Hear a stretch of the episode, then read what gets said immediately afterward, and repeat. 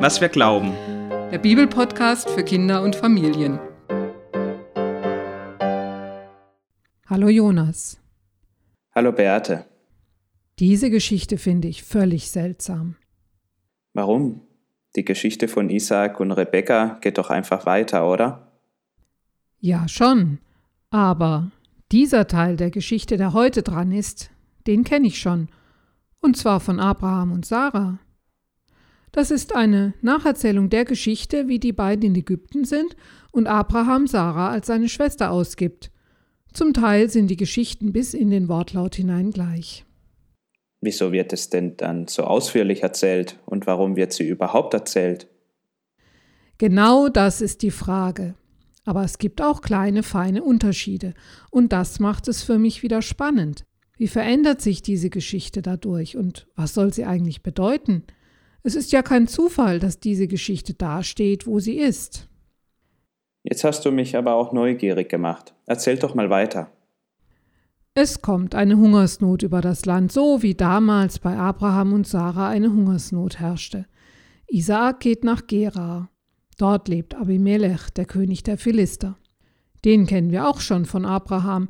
Er kommt dort mit seinem Hauptmann Pichol, um mit Abraham einen Bund zu schließen und über die Brunnen zu verhandeln.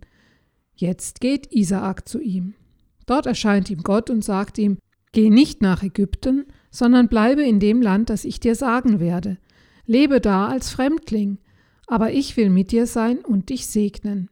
Dir und deinen Nachkommen will ich all diese Länder geben. Damit halte ich den Eid, den ich deinem Vater Abraham geschworen habe. Ich will deine Nachkommen vermehren, dass sie so viele sind wie die Sterne am Himmel. Durch deine Familie sollen alle Völker auf der ganzen Erde gesegnet werden, weil Abraham das gehalten hat, was ich gesagt habe. Du hast recht, das ist fast genau dasselbe, was bei Abraham geschehen ist besonders an die Verheißungen und Gottes Segen, das von Abraham dann weiter an seine Kinder übergegangen ist, kann ich mich noch ganz gut erinnern.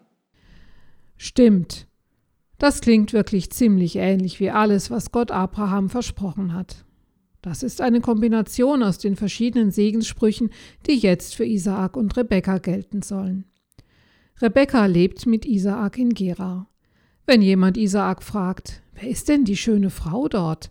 Dann antwortet Isaak, meine Schwester. Er hat Angst, dass ihm jemand Böses antut, um seine Frau heiraten zu können. Aber wenn niemand hinschaut, dann nimmt er Rebekka in den Arm und küsst sie, und Rebekka freut sich und ist glücklich. Eines Tages schaut König Abimelech aus dem Fenster seines Palastes und sieht das. Sofort weiß er, was los ist. Das ist gar nicht Isaaks Schwester, das ist ja seine Frau. Jetzt ist Eile geboten. Schnell lässt er Isaak zu sich rufen und redet mit ihm. Rebekka ist ja deine Frau. Wie kommst du auf die Idee zu sagen, sie ist meine Schwester? Isaak antwortet ihm, ich habe gedacht, vielleicht bringt mich jemand um wegen ihr. Aber Imelech ist sauer. Warum hast du uns das angetan? Es hätte ja leicht passieren können, dass einer von unserem Volk deine Frau geheiratet hätte, und dann hättest du dafür gesorgt, dass wir schuld daran sind, dass deine Frau einen anderen Mann heiratet, obwohl du doch ihr Mann bist. Ich werde ein Gesetz machen, dass niemand dir oder ihr etwas tun darf. In diesem kurzen Teil der Geschichte habe ich zwei Dinge entdeckt, die doch etwas anders sind als bei Abraham. Das eine ist, dass Isaak Rebekka nicht ganz so einfach loslassen kann. Abraham dagegen schien mir da viel berechenender zu sein und hat Sarah ohne viel zu zögern gehen lassen. Das andere, das ich sehr erstaunlich finde, ist, wie der König auf diese Sache reagiert. Bei dem, was Isaak gemacht hat, habe ich gedacht, dass der König völlig ausrasten wird.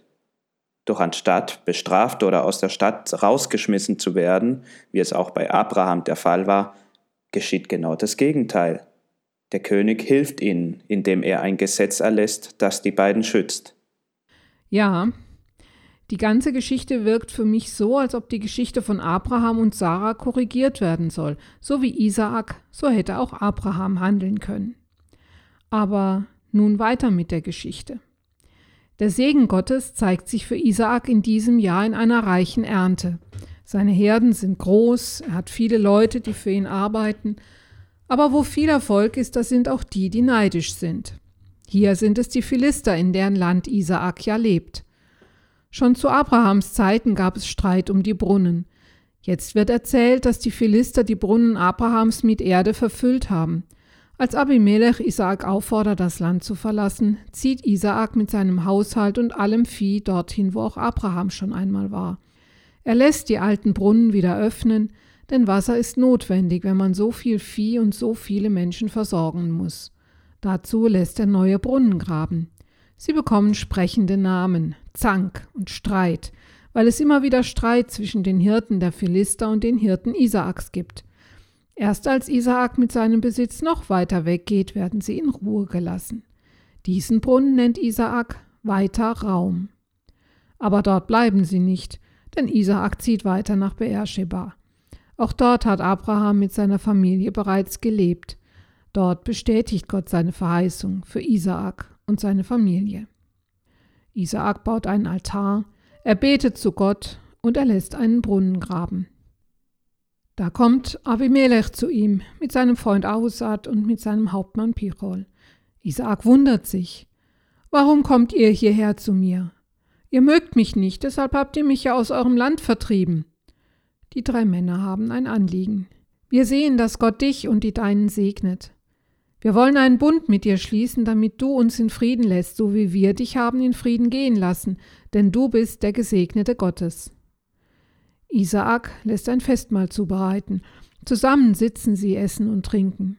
Am nächsten Morgen schließen sie den Bund und Isaak lässt sie in Frieden wieder nach Hause gehen. Kurz danach kommen Isaaks Knechte und berichten: Wir haben Wasser gefunden. Dieser Brunnen bekommt den Namen Schwurbrunnen. Das bedeutet Beersheba auf Deutsch. In diesem Teil der Geschichte geht es auch um das Thema Streit und Versöhnung.